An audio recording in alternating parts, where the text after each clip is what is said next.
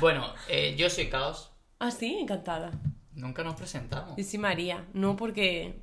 No sé. Damos por hecho que la gente que Vale. nos escucha ya sabe quiénes somos. Yo soy. No soy humana, como podéis ver. Soy una arácnido. Una tarántula en concreto. Ma- No eres Spiderman. Y nada, me llamo tarántula Aca María. Tengo 27 años. Estudiaste filosofía, Estudié ahora de camarera soy como todo camarera. filósofo. Exactamente. Y voy a estudiar desarrollo web. Y nos vamos a morirnos de calor. Ese es otro Sí. tema importante eh, en este podcast de hoy. Hola a todo el mundo. Hola a todo el mundo. ¿Qué tal? Yo que, quería, quería darle la bienvenida a nuevas mm, personas de Patreon. Ah, verdad. Tenemos un Patreon, se llama patreon.com barra. Bueno, se llama. El link es patreon.com barra. Por cierto, la gente que viene a los eventos siempre vienen a darme las gracias por el podcast, decirme que hacemos mucha compañía y no sé qué, y te mandan saluditos. Ah, muchas gracias. De hecho, tengo aquí unos regalitos. Es verdad. Los tengo todos colgados en mi, en mi casa. Tiene dos. Vamos, que sí, que son dos, literal. Hay uno de Moira, otro mío, una, car- una carta que me escribió Manolo, creo que era. Una carta que te escribió un niño en cuarto de primaria. Pero que no tiene nada- como si fuese un fan. Exacto, no. que no tiene nada que ver con el podcast. De hecho, mi médica, la receta a mano que me hizo el otro día, la tengo colgada también, ¿sabes? Es como... el día que su madre le puso la lista de la compra. También. Sí, Nah. vale, hay tres últimos mecenas nuevos, ¿vale? Está Daisy, que es una larva, que esto entra en el Patreon para saber de qué estoy hablando. La diosa tarántula Alba Segovia. Esa La diosa tarántula, me arrodillo ante ti, que irá en los créditos de este Claro, podcast, este podcast Reminder Juan. Y Matex 3, que es un huevo. Matex Pues 3. muy bien, muchas gracias a los nuevos mecenas. El podcast de hoy es un pregunta y respuesta, que es de esta- o sea, cada temporada queríamos hacer un pregunta y respuesta y esta temporada no lo estábamos haciendo. Sí. Vamos a leer todas las preguntas de mecenas y algunas preguntas de la gente de a pie, vulgar. La gente vulgar que nos ve La- en YouTube. las preguntas que nos han parecido interesantes o que nos ha apetecido contestar, porque había algunas preguntas interesantes, pero no me apetecía contestarlas porque eran muy densas. Totalmente. Pero bueno, voy a empezar a leer la pregunta de León Leiva que dice: Tengo una pregunta. Gracias. Eh, María y Caos, ¿cómo están? ¿Todo bien? ¿Qué se cuentan? Saludo. ¿Todo bien? Carita ¿Todo feliz. correcto? No vamos a hacer más referencia a Auronplay en este podcast. Ya no lo veo. Me niego. ¿Cómo está León? Porque eso nunca nadie lo pregunta. ¿La ciudad o, o la persona? Bueno, León está mal ahora. Mi padre está en León. ¿Está en León tu padre? ¿Qué Sí, mi padre trabaja allí. Ah, yo pensaba que estaba Y en le Barcelona. cogieron por la carretera las llamas y todo. Aquí en La España, cogiéndole. aquí en España está ardiendo Extremadura y parte de Castilla y León. Pero parece que a nadie le está importando mucho. Ha muerto un, un bombero y un campesino, He visto que han Mm. muerto este verano, agricultor. eh, por- en plan, con causa de ola de calor, 308 personas. Solo en España. No, eran 500 y pico, ¿no? Yo la última cifra que leí eran 308, Ah. pero... me- to- o sea, ya llega un punto en el que todas las cifras me parecen una barbaridad. En fin, gente que nos escucháis desde España, cuidadito estos días con... Bueno, y que están pillando... En plan, el otro día me dijo Jota que Londres han llegado a 40 grados por primera vez en la historia. Bilbao creo que también. O sea, está siendo todo como... heavy. Ya, a mí lo que me molesta es que en Londres, eh, bueno, en, en- en Inglaterra se tomen medidas, eh, como por ejemplo que, pues no sé, mm, que trabajen desde casa o que no vaya la gente a trabajar. Y aquí en España, sobre todo pues la, la, la zona del centro y del sur, que son las que temperaturas más altas registran, no haya nada, nada. Pero esperaba que tomaran alguna medida. Yo no espero nada. Yo es que estoy, mira, te voy a decir cómo estoy. León Leiva.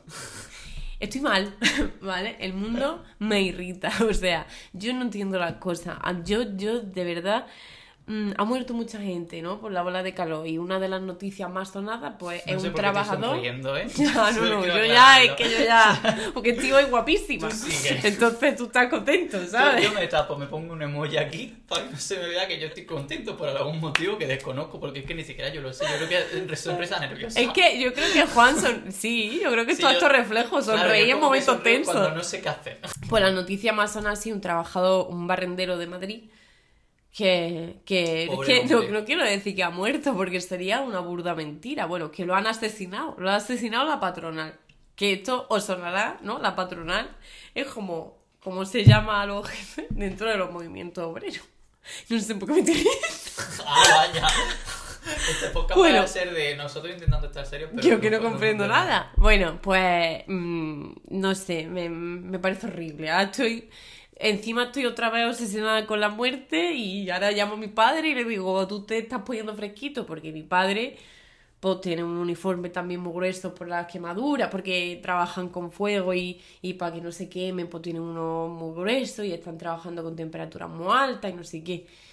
Y entonces, pues claro, y, y mi padre dice, no, si es que a nosotros nos dicen que nos cubramos, que no vayamos a la sombra, que paremos, que no sé qué. Porque yo diciendo, papá, dime por favor que no te vas a morir, ¿no? Y entonces, pues, mm, estoy fatal, estoy desesperanzada. Todo, todo, todo va, se va a la mierda. Mm, no sé. Fin del podcast. Yo, de verdad, que, que, bueno, ¿qué os voy a contar? ¿Cómo está el mundo? ¿Hay alguna buena noticia en el mundo? Yo, de hecho, menos mal que no te lo he contado porque, antes de empezar a grabar, pero el otro día estaba hablando con David Rocío, un amigo mío del pueblo, y hemos llegado a la conclusión de que al pueblo le ha mirado un tuerto. Ah, pero eso me lo estuviste contando. O sea, no Juan, sí, qué, qué horrible lo que acabas de decir.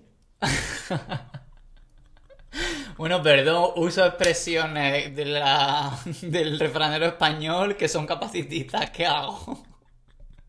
Yo no estoy No sé por qué me estoy riendo tampoco. ¿Cuál es la, cuál Pero, es la pero sí es que no pasa nada, porque, porque sabes que, que, que no esto no es un podcast, sino un comentario capacitista. No, venga, ya está, no pasa nada. Que parece que a Maracena le han hecho mal de ojo. Eso también eso tampoco es. Joder, no se puede hablar. Que parece que Maracena está maldita. Soy el, el chiste de este cuñado de. Hoy no se puede decir nada. No se puede decir nada hoy en día. Bueno, yo voy a responder a León. Venga, responderé a León. Yo estoy bien.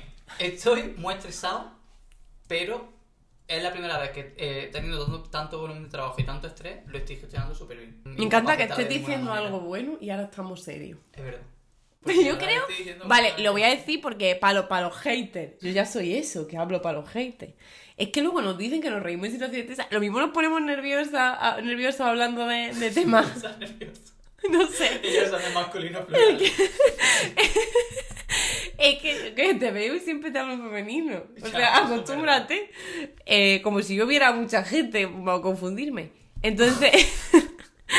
Entonces, es que, no sé, en temas serios no. mm, Yo creo que es el nerviosismo, por eso sonreímos. Por Así eso que, próximo en- comentario que vea, te busco la IP y voy a tu.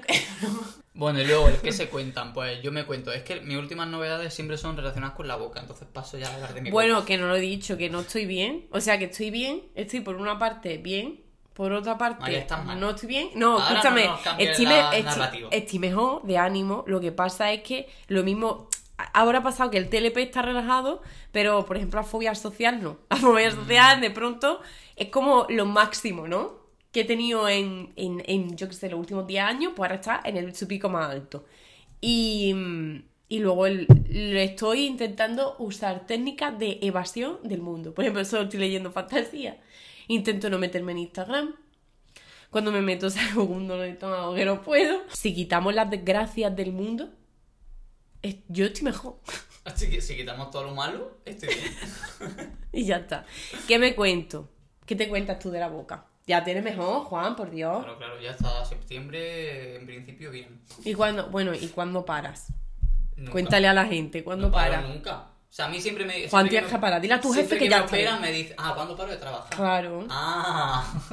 No, O sea, la que boca, la hijo, boca. eso ya es para toda la vida. Sí, no, que ya, eso. claramente. si mi madre también, por eso no digo. paro la segunda quincena de agosto, me pilla vacaciones por primera. O sea, que tu jefe por fin te ha dado vacaciones, ¿no? Sí. O sea, he dicho, si no me la- o sea, si no me cojo yo un billete para irme de vacaciones a algún sitio, nunca llega ese momento. Y en realidad voy a aprovechar esa segunda quincena para trabajar, pero en el libro. O sea, me voy a escribir. Bueno. Me Bueno. voy a ir a un sitio. Pero de relax.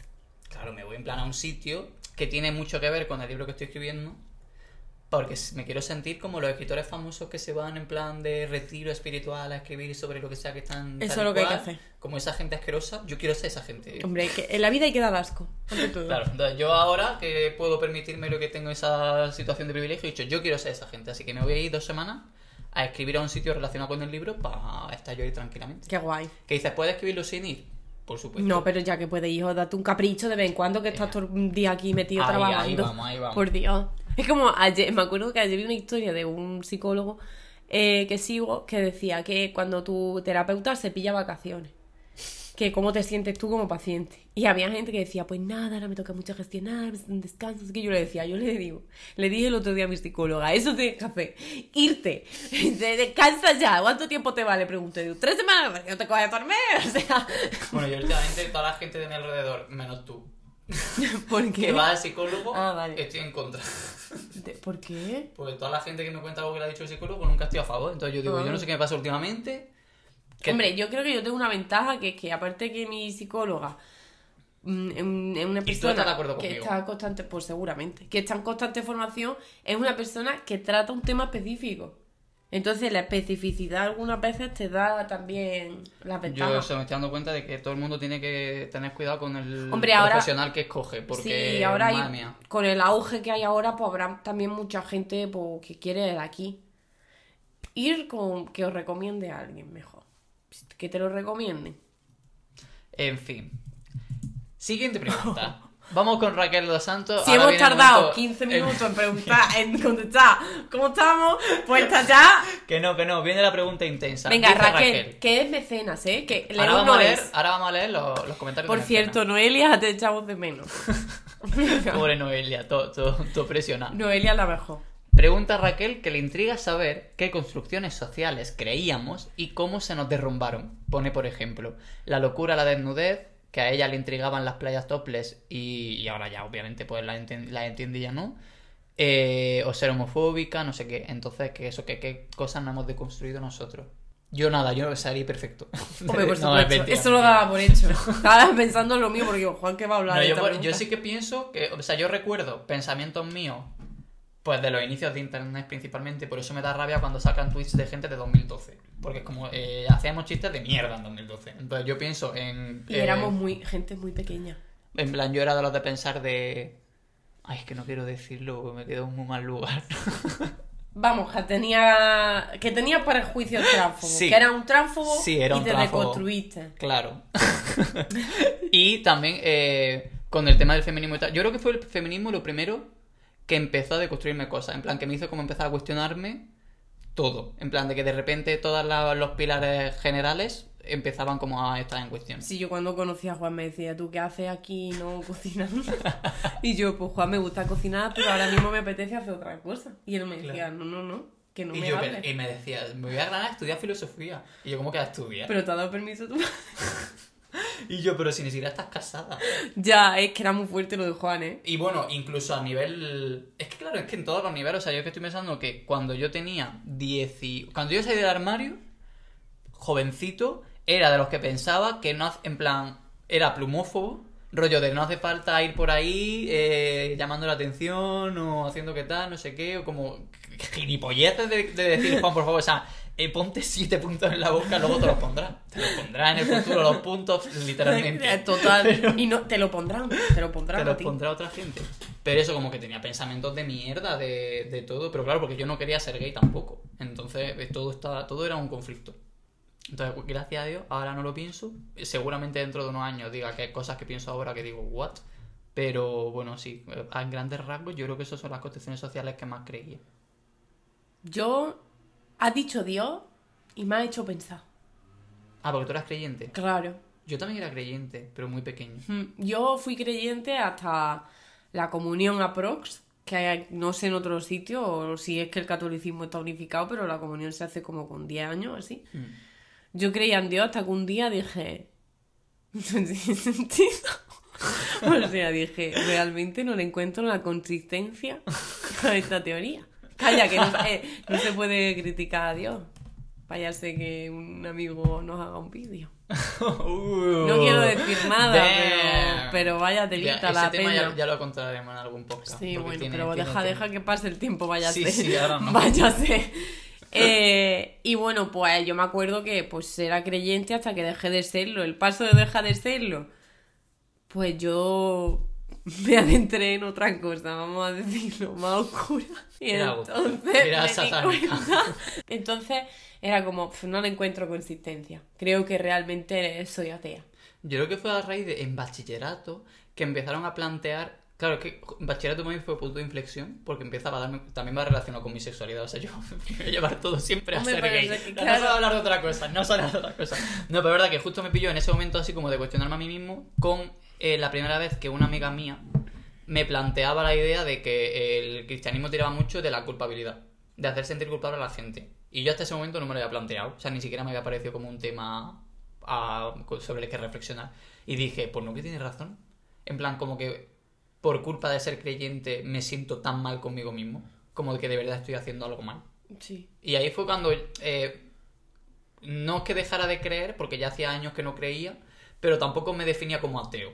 Simplemente era como, pues no practico, medio agnóstico raro, como que no me definía mucho, y en bachillerato dije, vale, no, no, ateo 100%. O sea, ya ahí fue cuando cambié el chip. Yo en verdad he mentido, ¿eh? yo no pasé al ateísmo y tú lo debes saber porque me conoces hace muchos años. O sea, yo mm, pasé de decir, pues yo no creo en Dios a pensar que, a creer en que la idea de Dios era un concepto de algo elevado, de algo que lo cubría todo y algo que estaba en todo y que eso para mí pues era la vida y la vida estaba en la tierra, en la naturaleza, en nosotros. Entonces era como un panteísmo un poco extraño. Claro, María en los espíritus y los dioses sin jerarquía. Claro, yo que era anarquista católica, ¿sabes? Se puede ser anarquista y católico, ¿eh? Es que la fe es una cosa muy privada, entonces que, que me da igual, ¿sabes? Entonces yo qué sé. Bueno, pero ya luego, pues perdí, o sea, yo creo que lo que tenía, sentía yo era una fascinación por lo absoluto, una fascinación por, por, mm, bueno, por la tierra que nos rodea. Yo vengo de un entorno rural, o sea, es que no he vivido en una ciudad, entonces he podido vivir lo que es pues la inmensidad del campo, de no ver nada más que árboles y campo de normal en la tierra. que yo además era, era poeta. y, y entonces, pues era como, eso es... mm, bueno, eso era un sentimiento que me fue acompañando que incluso pues veía a lo mejor cuando entré en la carrera, veían algunas concepciones filosóficas y podía llegar como a entender la trascendencia. Luego fui atea, 100%. O sea, no creo nada. Creo que la naturaleza hay que protegerla porque nuestro entorno un poco más. No, hombre. También pues fue un cambio político, ¿no? Porque de interesarme mucho por la política, pero tener una imposibilidad de militar porque mm, no había militancia a mi alrededor, a ver que podía haber espacios en los que militar y al entrar en la política o hacer que en tu vida la política esté de forma activa, cambiaron también muchas de mis concepciones y ahí es cuando viene cómo conocí el feminismo de la mano de personas militantes, de la mano de teorías.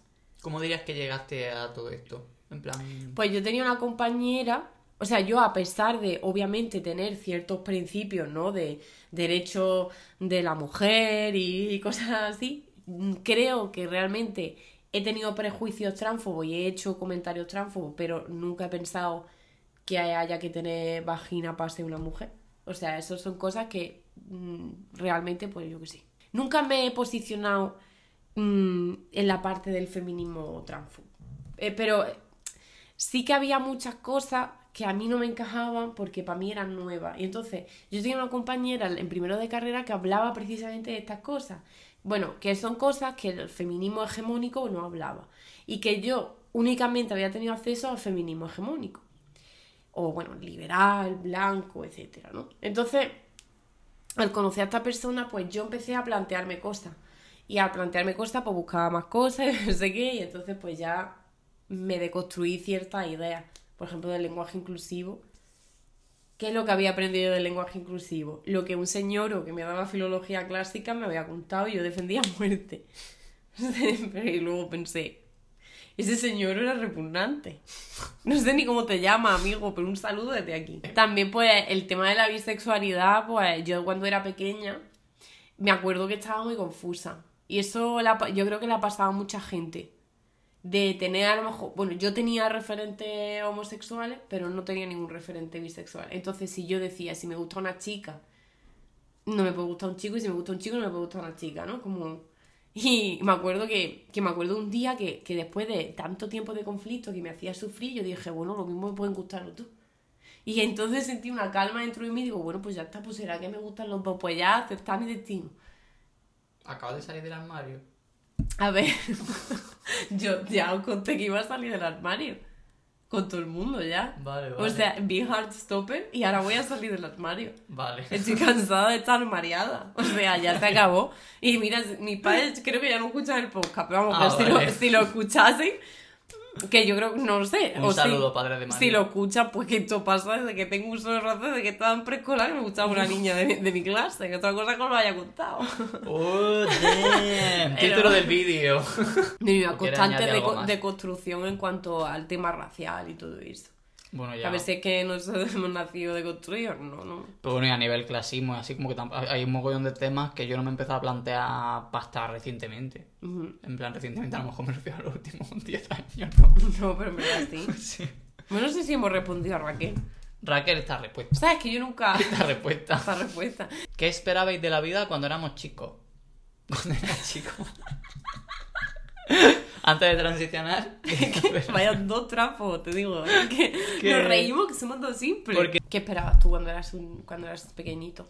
Pues a mí me sorprende que cuando leía el diario de yo con 12 años, claro, como yo con 12 años me daba cuenta de que los niños de mi clase como que empezaban a echarse novias, no sé qué, no sé cuánto tal, yo escribía en mi diario, que esto ya lo he contado en mi canal, que, que escribía como que yo me imaginaba que iba a ser un solterón viviendo con mi madre hasta viejito.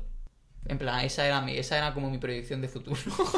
Pues qué triste. Que está muy bien, broma, ¿no? O sea, es broma, broma, no por Pero Dios. porque yo como que sí que tenía referentes de eso, pues de gente que vivía como, en plan, pues gente soltera, que seguían viviendo y que luego cuidaban de sus padres ancianos y tal y cual. Entonces pues yo decía, bueno, pues a lo mejor yo tengo que ser una de esas personas, en plan, porque claramente a la vista está que yo no tenía ningún tipo de interés por, por echarme en ese momento, ¿no? Vamos, ni en ese momento ni nunca ya.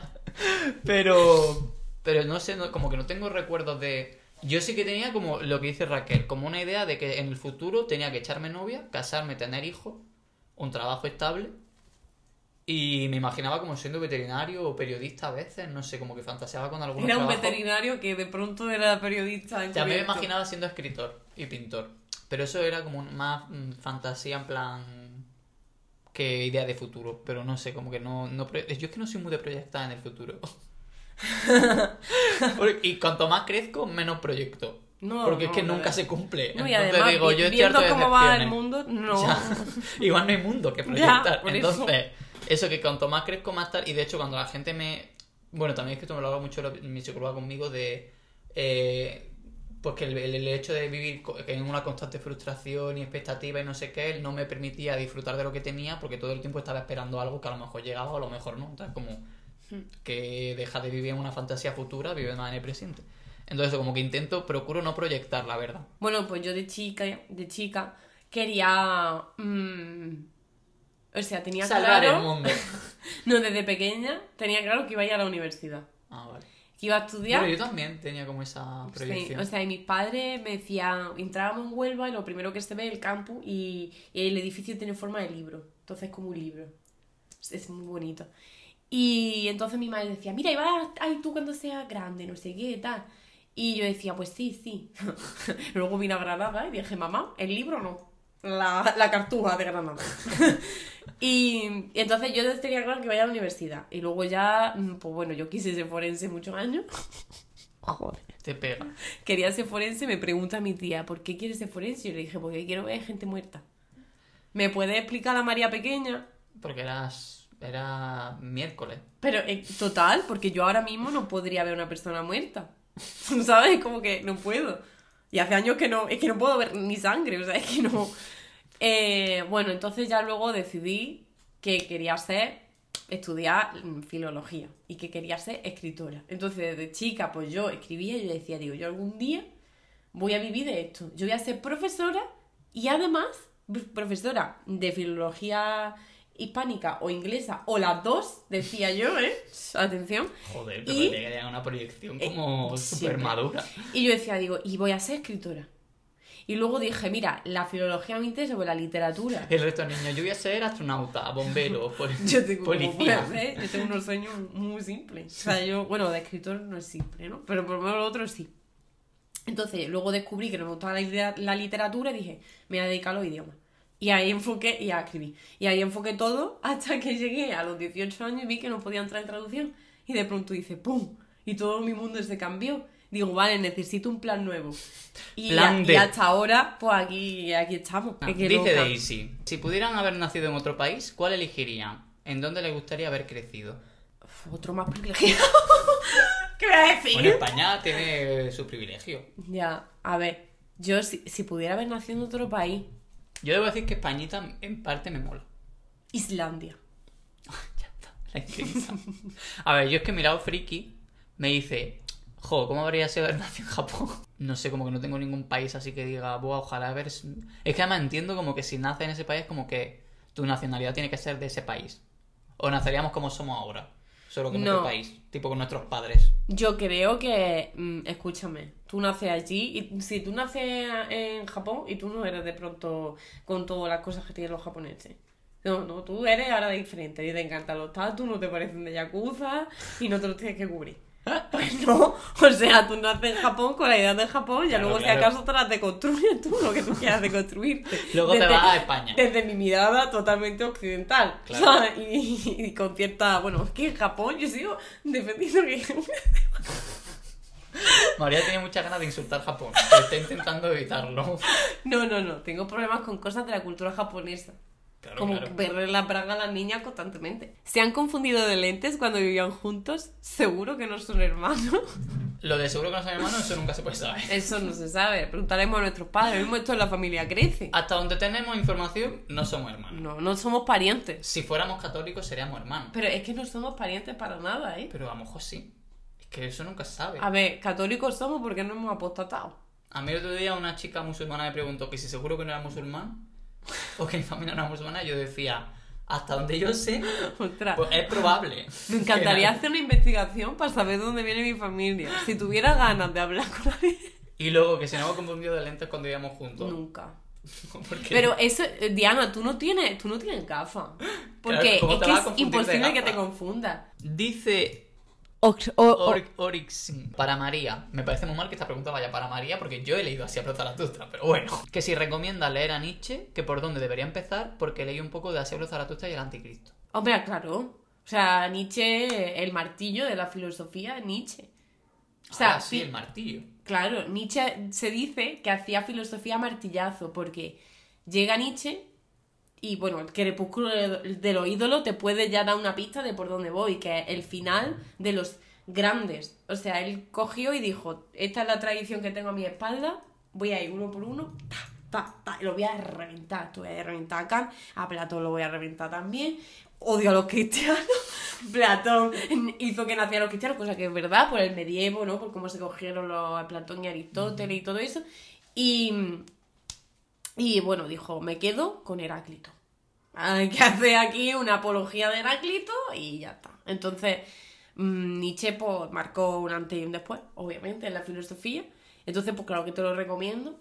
A ver, me parece difícil de leer, pero yo no creo que Nietzsche sea fácil de leer. De hecho, yo iba a decir que yo no, no tengo cultura filosófica, en plan de haberme puesto a leer filósofos y libros y tal, más allá de lo que te enseñan en el instituto y en la facultad, que son suelen ser fragmentos o cosas así. Y a Seablo Zaratustra lo leí en segundo de bachillerato, que tampoco tenía yo como una un despertar. y me pareció súper fácil de leer, al menos los dos primeros. mm, Está dividido como en tres partes, ¿no? Eh, porque lo escribió como en tres partes de, No sé. fases de su vida, se supone. La última fue bueno. la que me pareció como más coñazo. No, coñazo. Estoy Coñazo. intentando... ¿Qué te pasa con la peña? Yo iba a decir que Nietzsche no es, no es fácil de leer. O sea, vamos a ver. Yo cuando mm, estudié a Nietzsche, tiene muchísima simbología. O sea, toda la simbología de Nietzsche nunca literal. Pero a partir del último. Es que en el último es cuando se pone poeta. O sea, no, sí. Bueno, ¿qué capítulos fueron los que estudiamos en clase? No me acuerdo. Pero es que cada línea era una cosa. O sea, es que cada línea era. Pero bueno, a lo mejor también te digo eso. Ya si quieres hacer tú un estudio intensivo. Hombre, ¿por dónde empezar? Mm, pues no sé qué decirte. Lo mismo podría empezar por el estudio este, por su tesis de, de los eh, escritores clásicos, porque es que Nietzsche pues, estudió filología clásica, hizo un estudio sobre Wagner, que tenía, luego hay un problemilla. Si quiere empezar por el principio, yo podría, pues perfectamente puede empezar por el principio. Una tesis doctoral nunca, mm, sobre todo porque a lo mejor era más de, enfocado a la filología, pues no tiene por qué ser eso, pero si no, su, su obra clave es El crepúsculo de los ídolos. Vale, dice para Caos, ¿cuál es tu proceso para escribir? eh, está todo en documentales que subo a mi canal. Es que como Pues, pongo a contar el proceso de escribir, pero bueno, mi proceso pues caótico, como yo. En plan, escribo escenas que me apetece y luego intento cuadrarlas para que tengan sentido. Pero vamos, que si quieres verlo en profundidad, hay documentales. Y luego dice, ¿cuándo sabes que el universo de tu libro ya está conformado? Pues que se va conformando. O sea, nunca hay como... Ya está conformado. Se acaba aquí. Como Yo creo que ningún mundo, o sea, ningún universo funciona así. Conforme vas escribiendo, vas descubriendo cosas y vas aprendiendo, no sé qué, se va conformando. Pero incluso nuestro universo, como está nuestro universo conformado, en tanto en cuanto lo vamos comprendiendo. Pero bueno, eso es lo que yo pienso. Qué, qué sabio es. Y luego, ¿te suelen ocurrir por a escribir? Sí, constantemente. Nunca. Yo nunca he presenciado ninguno. ¿Cómo lo solucionas? Lloro un montón. No. Pobrecito. Pero no, no, lo dice. Doy mucho por saco, en plan, hablo con la gente, les cuento en plan la movida tal, y entonces intento que alguien me saque un poco del bloqueo y tal. Pero yo por mi cuenta, por mí solo, rara vez. Mira, a ti y a Orixen os voy a recomendar un libro. ¿Cuál? Escribir es un tic. Ala. Que ya te lo traigo de mi casa. Habla de qué hacían, como escritores así muy famosos, qué hacían cuando les daba el bloqueo. Me acuerdo que había uno que se iba a pasear un montón de horas, luego escribía, otro que escribía primero cosas sin sentido, luego en medio escribía otra cosa y no sé qué. Yo cuando estudiaba usaba una técnica que nos contó la profesora de historia de arte contemporáneo. No sé hasta qué punto esta anécdota que voy a contar es cierta, pero ella nos decía que Dalí, no quiero yo aquí defender a Dalí, pero bueno, cogía una cuchara, eh, se sentaba, intentaba dejar la mente en blanco, porque se supone que la, la imagen es como más onírica y no sé qué, no sé cuánto, te venían justo cuando te estabas quedando dormido. Entonces que él se quedaba con la cuchara y cuando se estaba quedar dormido y se le caía la cuchara, se despertaba con el sonido de la cuchara, entonces justo en ese momento apuntaba la imagen que le había venido a la cabeza, justo antes de quedarse dormido, y que así es como le venían en plan como ideas para cuadros y no sé qué. Yo de verdad que esto no sé si es cierto o no, ¿eh? pero a nosotros nos lo contó y yo lo puse en práctica. ¿Y qué tal? Bien, ¿Ah? o sea, porque es verdad que te vienen como, pues como cosas surrealistas, pero bueno, luego como que analiza un poco por qué mi subconsciente ha llegado a esto, o por qué es lo primero que se me ha venido a la cabeza justo cuando me estoy quedando dormido, cosas así, entonces También está la escritura automática esa. también la he aplicado, también me funciona bastante bien. Pero la escritura, la escritura automática me sirve mucho como autoterapia o como gestión de emociones, pero no tanto como para escribir yo. O sea, cuando estoy con una novela y tengo como que escribir algo en particular, si estoy bloqueado, es como que ni la escritura automática, porque al decir, se me va para otro lado. Bueno, Nim nos pregunta que le recomendemos restaurantes coreanos. En Granada. Hombre, no le vamos a recomendar. Eh, En mira, en. Badajoz. Pues mira, el coreolé. Uy, que ya. Me encanta el coreolé. Coreolé Es está en calle Elvira. Está en calle Elvira. Muy bueno el coreolé. Hay que reservar antes, ¿eh? Vale. Luego, ¿cuál El conocemos? El que fuimos tú y yo. Eh, hay otro que se llama céntrico. Coco. Ese no he ido, pero mi profe de inglés sí. Ese no sé cuál es. Está en San Antón. Pero si podéis ir a uno que no es coreano, es chino. Chino en plan de comida china. Ah. No comida china españolizada de esta, como me dijo mi jefe una vez.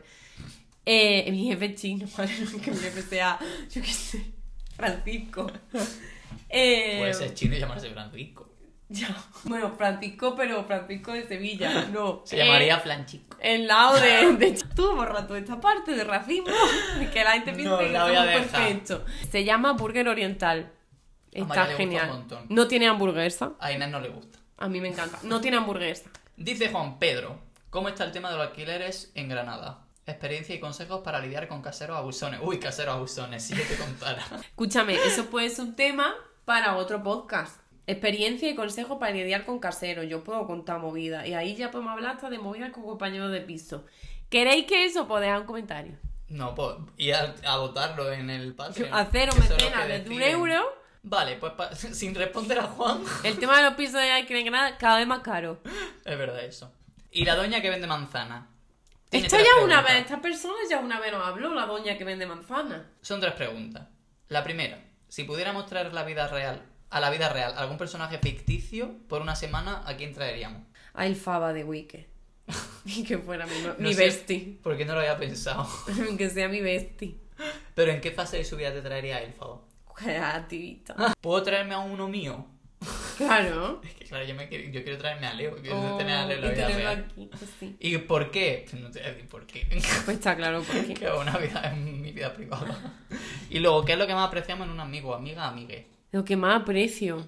Que no me mientan. No sé, eso es para las personas en general. La paciencia.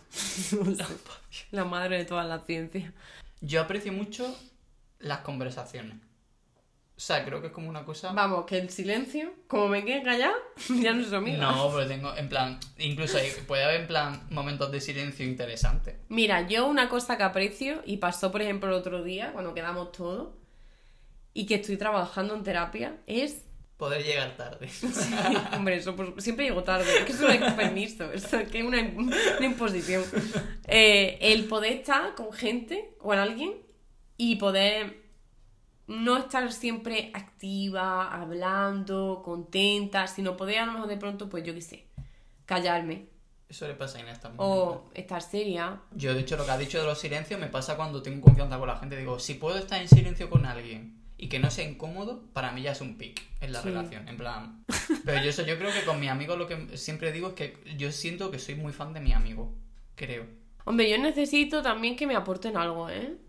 Porque mm, sí, además yo soy una persona, no sé si definirme como una persona activa, porque la verdad es que creo que no soy nada activa, pero sí como que no es siempre lo mismo, ¿sabes?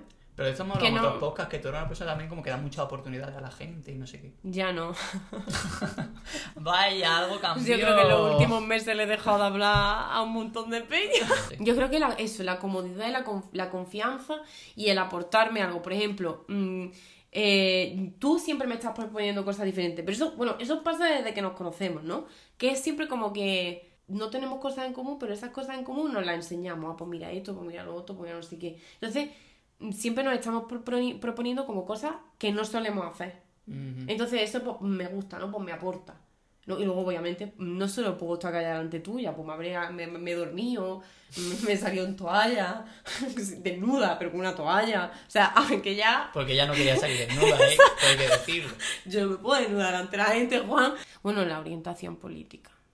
O sea, orientación política, ¿qué cosa es esa? O sea, yo no podría ser un amigo de derecha. La orientación política. El otro día, hay que me acuerdo de alguien que. ¿Quién fue?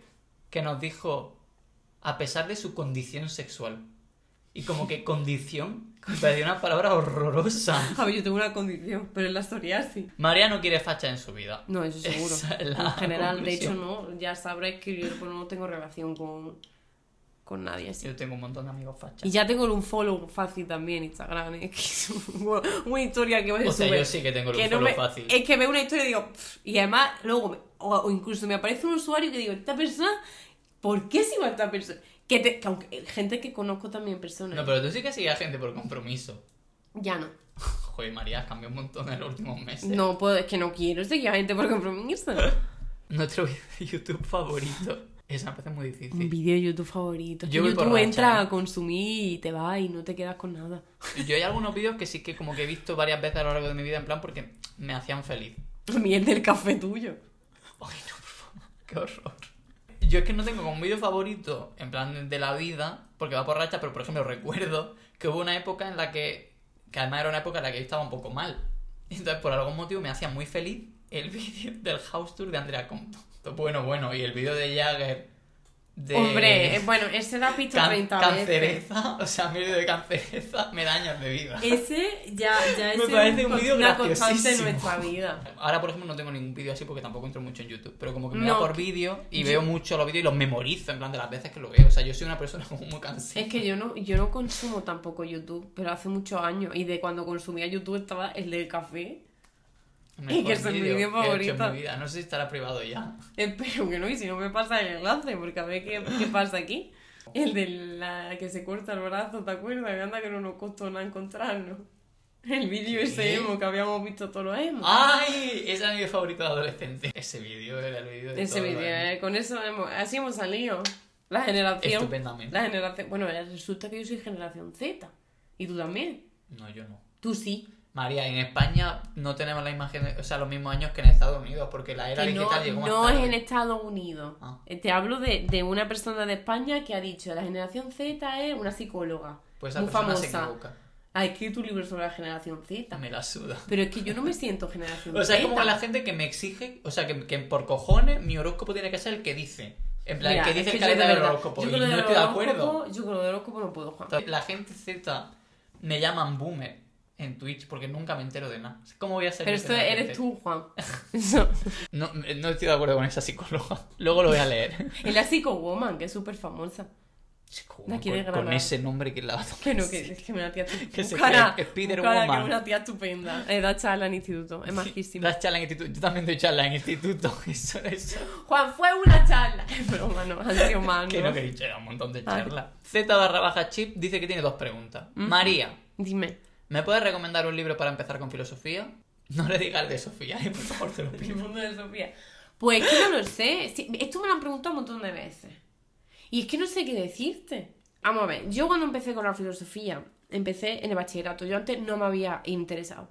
Entonces, yo, mis primeras experiencias con la filosofía fueron a través mm, de las clases de mi profesor de primero, que no me ponía, no me exponía a textos filosóficos, sino que era manual del currículo de filosofía. Y luego en segundo, sí te enfrentas directamente a los filósofos. Y ahí yo tampoco leía más allá de lo que estudiaba. Entonces, ¿cuál fue mi primer manual de filosofía, mi primer acercamiento aparte del bachillerato? El Kirraven. Yo te voy a recomendar a ti el Kirraven. O sea, alguien que por favor entienda lo que estoy diciendo, que lo comente. porque no. Porque sí, porque el Kirraven es un manual de filo- filosofía clásica con textos de, de los presocráticos y de, en fin, que no lo De la recomiendo. de los más antiguos. Yo nunca leí divulgación filosófica. Entonces, no te puedo recomendar un libro de divulgación que es a lo mejor por lo que a ti te gustaría empezar. No puedo. Pero, una cosa que yo creo que puede ser fácil de leer es la literatura filosófica. Lo que pasa es que como tal, conceptos, pues no vas a pillar. A no ser que luego te dé por leer lo que ese filósofo o esa filósofa ha escrito de forma de, de, de- de forma pues, filosófica mm, sin ser literatura. Por ejemplo, Beauvoir, por ejemplo, pues ella hacía literatura filosófica y además hacía filosofía. Mm, Sartre, mm, yo qué sé, que, que el otro. Eh, y Camus y toda esta gente. ¿Que te apetece leer filosofía mm, de ahora? Pues léete a Foucault. No Filosofía leáis a. Foucault. No leáis a Foucault si no Filosofía habéis leído filosofía antes. Filosofía ahora. Hombre, no, pues te algo que sea contemporáneo, pues te puede apetecer leer eh, El Comité Invisible, Harry Negri, que mm, hacen filosofía un poquito más accesible, que no lo creo tampoco, pero bueno. Y luego, pues, mm, literatura filosófica, pues mira, La mujer rota y otros relatos de Beauvoir es precioso, La náusea de Sartre un, un clásico y esto también bastante chulo. Concretamente me interesa esta parte o quiero saber esto de filosofía, te puedo guiar un poco, si no, pues no. Claro, hay que especificar un poco. Vale, a mí me pregunta mi película o serie animada favorita. Es que como ya he dicho tantas veces que el viaje de Chihiro, siento que no contesto nunca. Ay, bueno, que nos habla desde México. Un verdad, abrazo. Un abrazo, México. México entero. A México, yo abrazo a México completamente. Pero bueno, de todas formas tenemos eh, un podcast sobre películas y cosas que yo creo que en esa hablábamos de animación, ¿no? Y sobre libros, lo digo por si hay alguien Sobre- que quería... Karina ha pregunta. preguntado sobre el libro. ¿Cómo se ven en 10 o 20 años? En cada aspecto de la vida. ¿Qué hubieran estudiado si no hubiese sido la carrera que estudiaron en otra realidad? ¿Moira de bebé ya era malvada? A ver, primera pregunta. Yo ya he 10 dicho que no proyecto. De 10 a 20 años tú no te ves. O sea, yo no proyecto, pero es que a mí 10 años me parece una barbaridad. y Hombre, 20 con me parece- 37... Mi vida en- en menos de 5 cambia un montón. Sí, sí, y en uno. Entonces, como 10 me parece muchísimo. Em, no proyecto nada. O sea, no, no sabría decir. Yo espero tener hijo. Ah, bueno, claro, en cada aspecto de la vida. Yo creo que a nivel profesional. Es que, claro, si, si me pusiera en la situación más ideal, que no quiero porque luego no se cumple, eh, tendría ya como un estudio afianzado de, pues, de lo que hago ahora, pero en plan con más gente contratada. Eh, eso sería como lo ideal. Luego, me gustaría en plan forma familia, en pareja sí, con hijos, cada vez empiezo a negarme menos. Pero en principio no. O sea, me- ahora es como que hago mucha vida con mis amigos, porque como no tengo, o sea, no hago mucha vida familiar y obviamente cero vida eh, romántica, no tengo. Hombre, yo dentro de años pero está con Gonzalo también. Pues yo es como que hago mucha vida con amigos. O sea, bueno, de hecho es que ahora vi- convivo con una amiga, entonces, bueno, antes también, ¿no? Antes con una Pero araña plan- y me da miedo. Claro, como que hago mucha vida por eso con amigos. Entonces, en el futuro, pues imagino que también. Yo sigo con los 30 viva. Haré una fiesta y te invito. Te lo digo ya, estás invitado, no sé dónde eres. Te invito, te pago el avión si eres de otro sitio, me da igual. el planeta dentro de 20 años. Sí, dicen que Tal y hasta, como lo dicen que ahora. hasta 2100 no se va a empezar a inundar la cosa. Que vuelva a desaparecer, por cierto. Digo, anda, que vaya tela. Para eso tengo allí Pero una en 100 casa. años tú ya no estás viva. Ya. Calla, qué ansiedad. ¿Qué es la muerte? ¿Qué, qué pasa cuando te mueres? Es que Bueno, no quiero pensar en eso. Vamos a ignorar esta pregunta de Agustín y dice, ¿qué hubieran estudiado si no hubiese sido la carrera que estudiaron? Traducción e interpretación. Y yo también he contado ya muchas veces que física. Y Moira, de bebé, ya era malvada. Era más mala que ahora, muchísimo más. No me lo puedo creer. Pero Ahora está muy tranquila. Pero escúchame, de chica era un demonio. Pero un demonio malvado. Tres preguntas, creo. ¿Cómo surgió la idea Pero de qué crear este persona tan hermosa, ¿me puede explicar? Bueno, respóndeme cómo salió la idea de crear el podcast. No lo sé. A ver, Yo- Juan me dijo que si quería grabar con él un vídeo sobre habernos ido a vivir juntos. Yo recuerdo como que estábamos viendo juntos, hablábamos mucho. y dijiste, esto hay que grabarlo, claro, sacarle A rentabilidad. mí me parecía como mucho contenido, en plan de. Hablamos un montón, es como, ¿por qué no nos grabamos y tal? Entonces subimos algunos a mi canal, en plan por los jajas, y luego dijimos, venga, lo hacemos en serio y no hacemos un podcast. No, todo empezó porque nos escribió la de Patreon, que si nos queríamos Es hacer verdad. un Patreon y dijimos, bueno, pues entonces nos hacemos otro canal y nos hacemos el Patreon. Claro. Ah, bueno, también el contexto. Vivíamos juntos. Acabamos de pasar el, el confinamiento. Todavía es como que había toque de queda, no se podía, no trabajaba. trabajabas, no podíamos como hacer cosas sociales porque no se podía juntar más de seis personas, o Mm. los bares todavía no abrían. Eh, entonces como que pasábamos mucho tiempo en casa y yo creo que eso apoyó la idea de estamos muchas horas en casa, vamos a hacer algo. Sí. Entonces pues hicimos un podcast. Y luego, ¿les costó ponerse de acuerdo para saber qué día grabar o elegir los temas en un principio? Lo dices tú en pasado, como si eso no, no siguiera ocurriendo. Viviendo Nos cuesta juntos. más ponernos de acuerdo ahora que antes. Ah, y viviendo juntos también. Pero hubo un tiempo en el que decíamos los martes podcast Ah, y sí. los martes era podcast. Ya, eso sí. Ahora ya diferente, porque como yo, como ya lo vivimos juntos, pues ya un poquito más complicado. Un consejo para empezar un podcast. Que Eso nos vendría bien a nosotros. ya. Hombre, teniendo en cuenta las visitas que nos hace la gente, el éxito es broma. Ay, qué mal. Pero en realidad Estoy es que contenta con la gente que nos ven. no tenemos un podcast profesional, o sea, no lo hacemos rollo. No. Necesitaríamos otro micro, necesitaríamos cámaras, que no tenemos. O sea, nos grabamos hay con una Una cámara. periodicidad extrema que yo no estoy dispuesta a asumir. o sea, una cosa increíble. No hay dinero, gente. Que no. Y Como si hay, yo lo invierto. La verdad es que os voy a ser sincera. En lo que voy a invertir el dinero del Patreon el mes que viene en comprarle a Moira un rascador. Entonces, que tampoco está. O sea, imagínate rascado como va a ser. Así. Así que esas son esas respuestas, madre. Lo sentimos por no poder ayudarte mucho. Esperamos que lo de empezar el podcast, pues sí. Que grabe ya así, está, pa'lante. como Si te apetece y tal. María, me gustaría informarme más sobre anarquismo, ya que es un movimiento que le llama la atención, ¿vale? ¿Qué me recomiendas para empezar a informarme más en profundidad sobre el tema? El libro mm, Repensar la anarquía, creo que se llama o algo así, de Carlos Taibo. O sea, tú buscas Carlos Taibo y te mira, mm, tiene unos cuantos libros, te mira el que va sobre, que te va explicando cada aspecto del anarquismo y cada corriente y no sé qué. Y ya luego a partir de ahí, pues te, según el tema que te interese.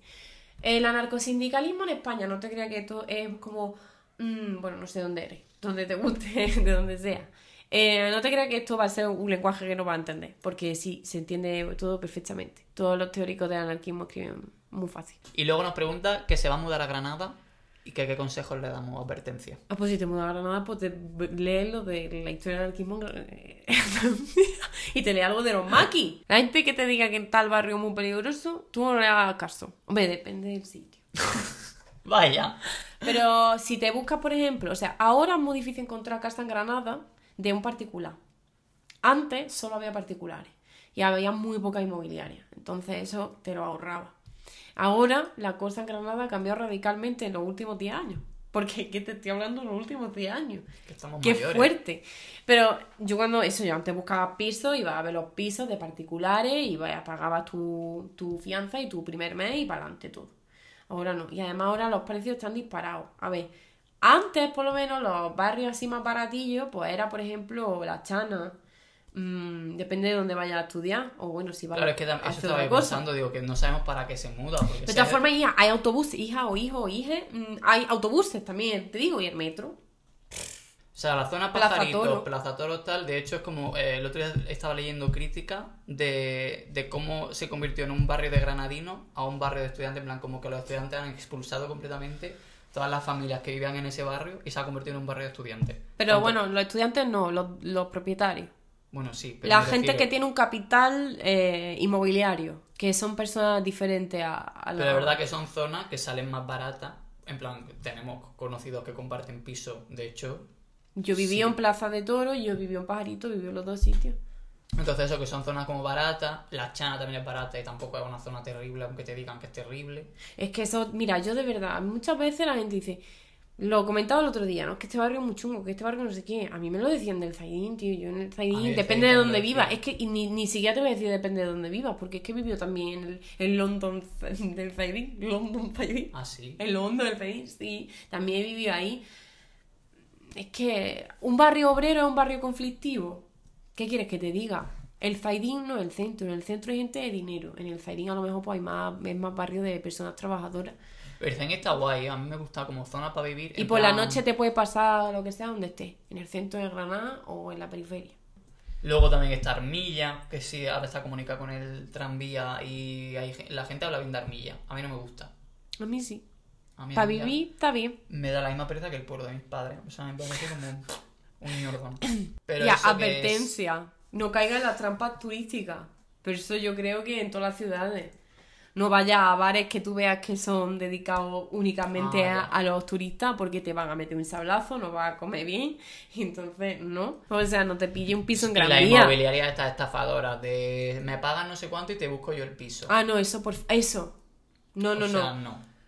Tú, cuando veas que hay un piso y te dan el número y en vez de ir a ver al piso te cogen en una recepción un montón de personas vestidas iguales que te dicen además hombre te lo voy a buscar el piso en los barrios en los barrios buenos nosotros nosotros no tenemos casa ya huye huye Pero eso, que no deis dinero si no tenéis ya el piso. O sea, como que vayáis con cuidado porque eso, que hay alguna inmobiliaria. Es que no me sé los nombres, si no los decía.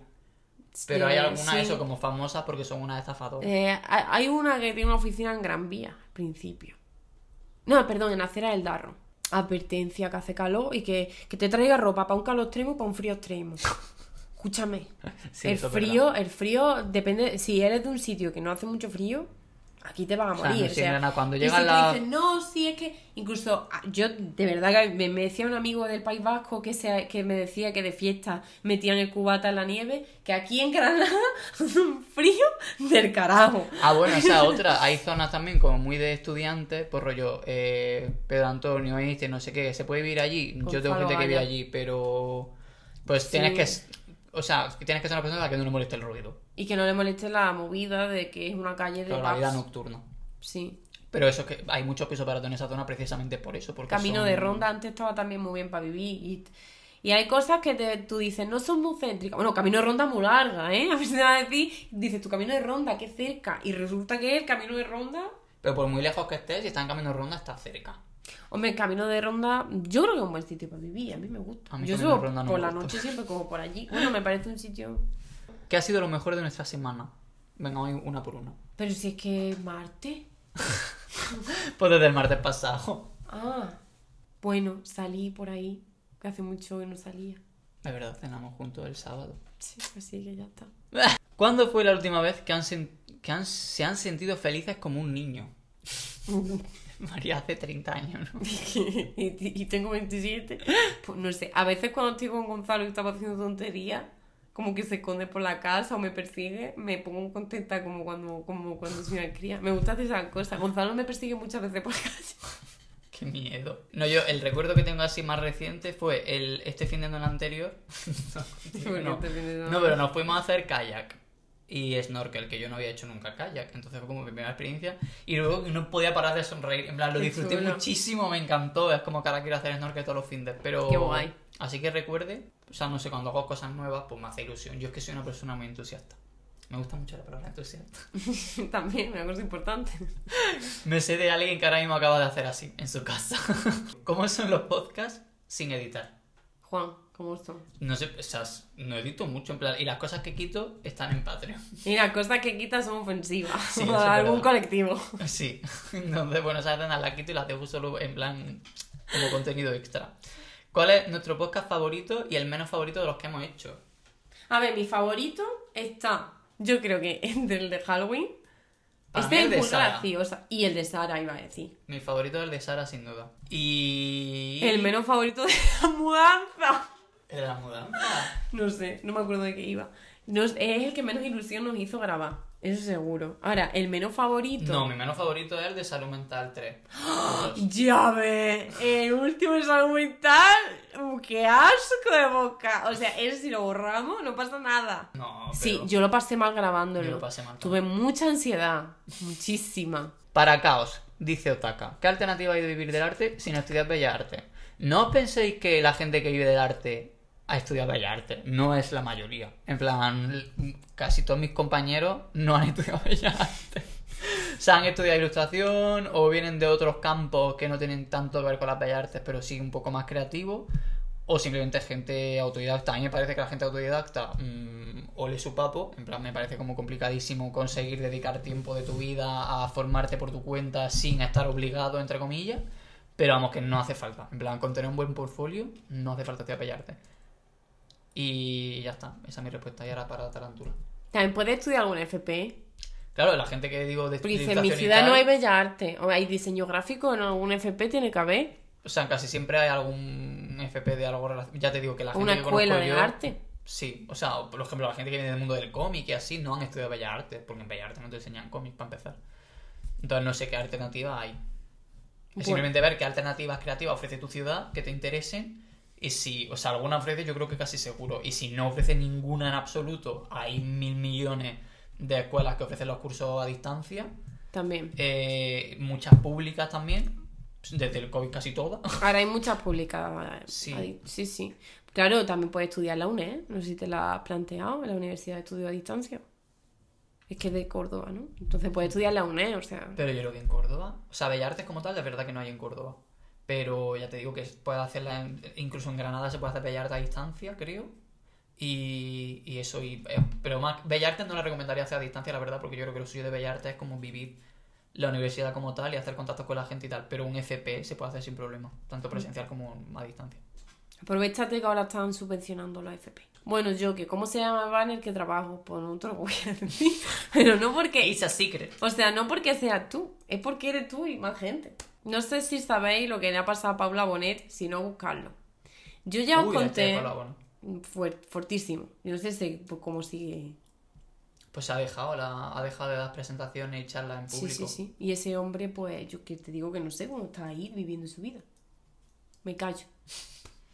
Eh, entonces, ya también he vivido historias de acoso en la calle, en plan de cuando me, cuando sí que subía vídeo a YouTube y hacía mucha vida en redes sociales.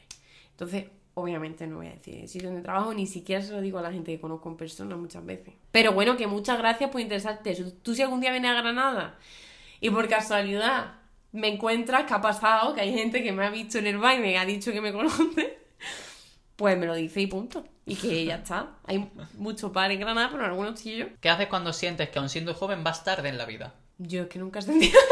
Pues justo yo iba a contar que a mí eso me ha pasado, en- pero solo viviendo en Madrid. Fíjate.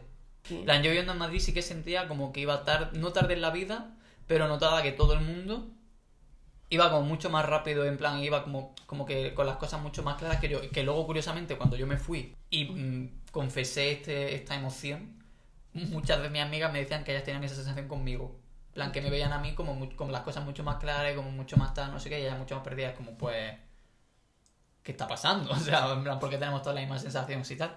Yo hice un vídeo sobre eso que se llamaba El Rellano.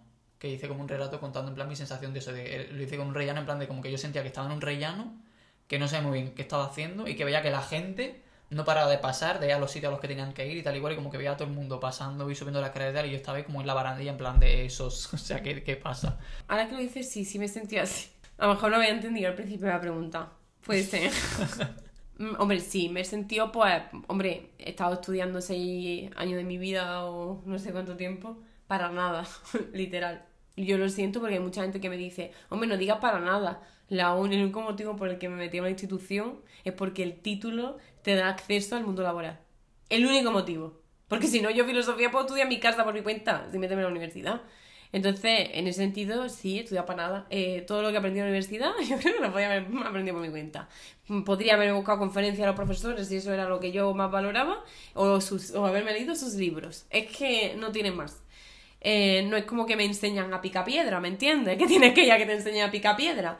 Entonces, pues, ¿qué quieres que te diga? Sí, y sobre todo viendo como tanta gente que estudió conmigo está trabajando en lo que yo quisiera hacer. Y como yo veo que he sentido los privilegios de otras personas y mi, y mi no privilegio.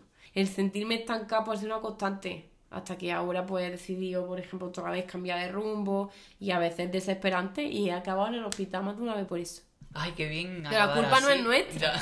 La culpa es del sistema. Entonces, si destruimos el sistema y, y destruimos el trabajo asalariado, si abolimos el trabajo, pues mucho mejor. Fuera la gente con dinero, fuera. que no, que yo quiero tener dinero. Ay, ya te cuento una cosa, no te puedo contar la cámara. Vaya, vaya, esto... Y eso que nosotros hemos estudiado como en el momento en Porque yo conozco Peña, que está mazo raya porque es como... Bueno, de hecho, tenemos un caso cercano. Que a lo mejor deciden meterse a estudiar o tal a los 30, 30 y pico, que es como ya llego tarde. Porque es como a mi edad la gente ya está trabajando en lo suyo, porque entraron a estudiar con 18, 20, y ya a los 30 como que es tarde.